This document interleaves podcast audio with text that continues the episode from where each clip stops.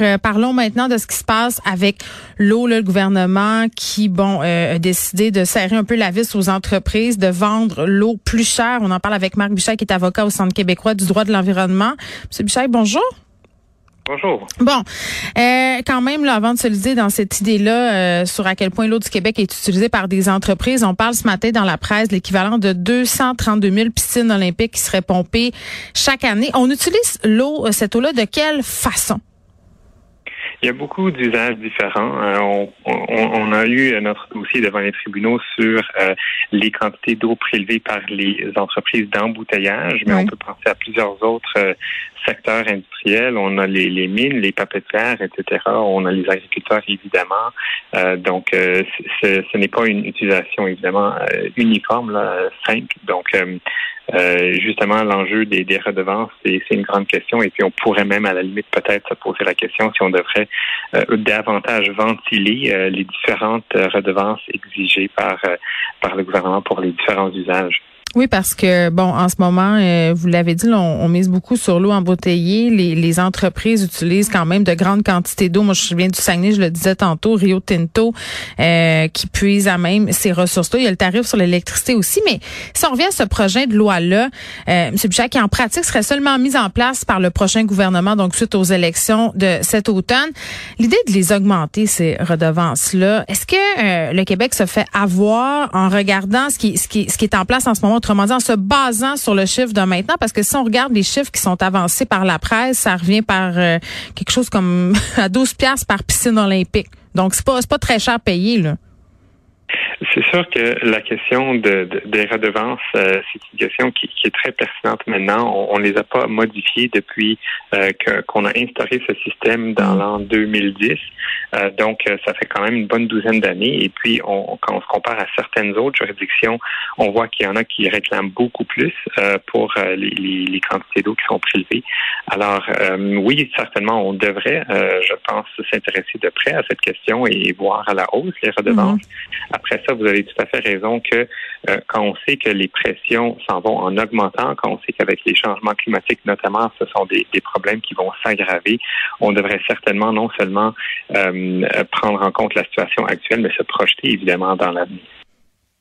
Dans le futur. Oui, tout à fait. Oui. Euh, bon, on regarde ça puis on se dit c'est une bonne nouvelle. Euh, il faut quand même peut-être prendre ça avec un grain de sel parce qu'on a justement on les a pas les chiffres avancés encore, donc on sait pas non plus si ça va être euh, significatif comme hausse. C'est ce que je comprends. Puis là, je veux juste dire, vous, votre organisme, vous, vous êtes des juristes qui sont spécialisés en environnement. Vous donnez des services aux citoyens là, euh, pour les aider peut-être à faire des démarches judiciaires au nom des Québécois auprès notamment du gouvernement. À propos de l'utilisation de notre eau, Monsieur Bichat, vous faites des démarches judiciaires pour rendre public les prélèvements d'eau. Euh, c'est gardé secret par les embouteilleurs. Ils disent bon, on peut pas révéler parce que c'est un secret commercial. Pourquoi c'est un dossier important selon vous? En fait, euh, selon les, les, règlements, en ce moment, quelqu'un qui prélève 75 000 litres par jour doit déclarer au ministère de l'Environnement combien il en prend. Donc, le ministère détient ces informations, mais quand le public fait une demande d'accès à l'information, par exemple, pour savoir les quantités d'eau prélevées par chaque grand préleveur, l'information lui est refusée, justement, comme vous le mentionnez, au nom du secret commercial. Alors, pour nous, c'est vraiment, honnêtement, une question de, de, gros bon sens, avec respect, parce que l'eau est une chose commune. Donc, en principe, elle appartient à toutes et tous. Euh, et donc, c'est euh, normal pour nous que le public puisse avoir accès à cette information de ce qu'on fait avec sa mmh. ressource. Mais qu'est-ce qu'on pourrait apprendre, mettons, qu'on avait des révélations sur ces prélèvements-là? Alors, l'eau, euh, c'est sûr qu'il y a le cycle naturel de l'eau, donc la ressource peut se recharger, mais à un certain rythme. Alors, si on met des, des contraintes, des, des, pressions sur la ressource qui sont euh, plus que plus que sa capacité de se recharger, à ce moment-là, on va voir des problèmes, des conflits d'usage, potentiellement des pénuries. On mm. en voit déjà au Québec des situations comme celle-là.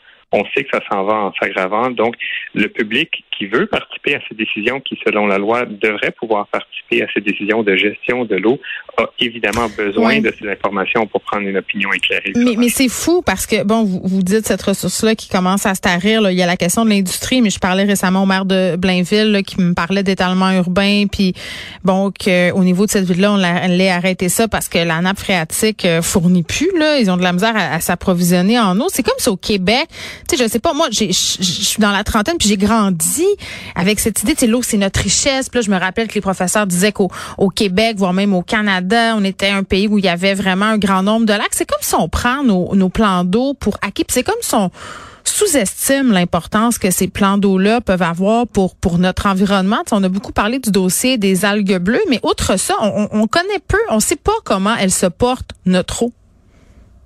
Exact. Et, même, je dirais que la, personne moyenne au Québec, on oublie que l'eau est une ressource épuisable. on lave notre entrée, on lave notre auto, on prend des douches de 45 minutes parce qu'on se dit on est le pays de l'eau.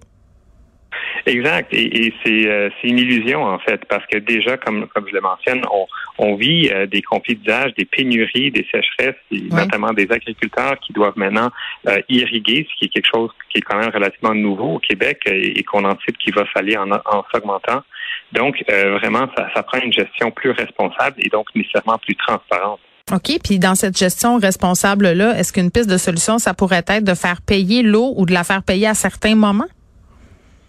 Alors, justement, les, les, paiements, les redevances, en fait, sur l'eau, euh, c'est une grande question. Il faudrait, j'imagine, euh, déjà avoir un bon portrait de la situation en détail pour voir qui en fait quel usage. Et là, on peut avoir un débat de société sur quel usage, quels usages on veut prioriser. Euh, c'est peut-être beaucoup plus légitime qu'on décide que l'agriculture a un grand besoin et donc on va on va prioriser ça, alors que d'autres usages, je pense par exemple aux, aux controverses autour de l'eau embouteillée, peut-être que ça on peut décider en société que finalement on, mm. on va moins prioriser cet usage-là et donc on va soit augmenter les redevances ou prendre d'autres moyens. Alors euh, tout ça évidemment ne peut se faire bonne transparence sur euh, la question. Très intéressant, Marc Bouchain. Merci, qui est avocat au Centre québécois du droit de l'environnement, le gouvernement Legault qui parle de serrer la vis aux entreprises sur les redevances par rapport à l'utilisation de l'eau.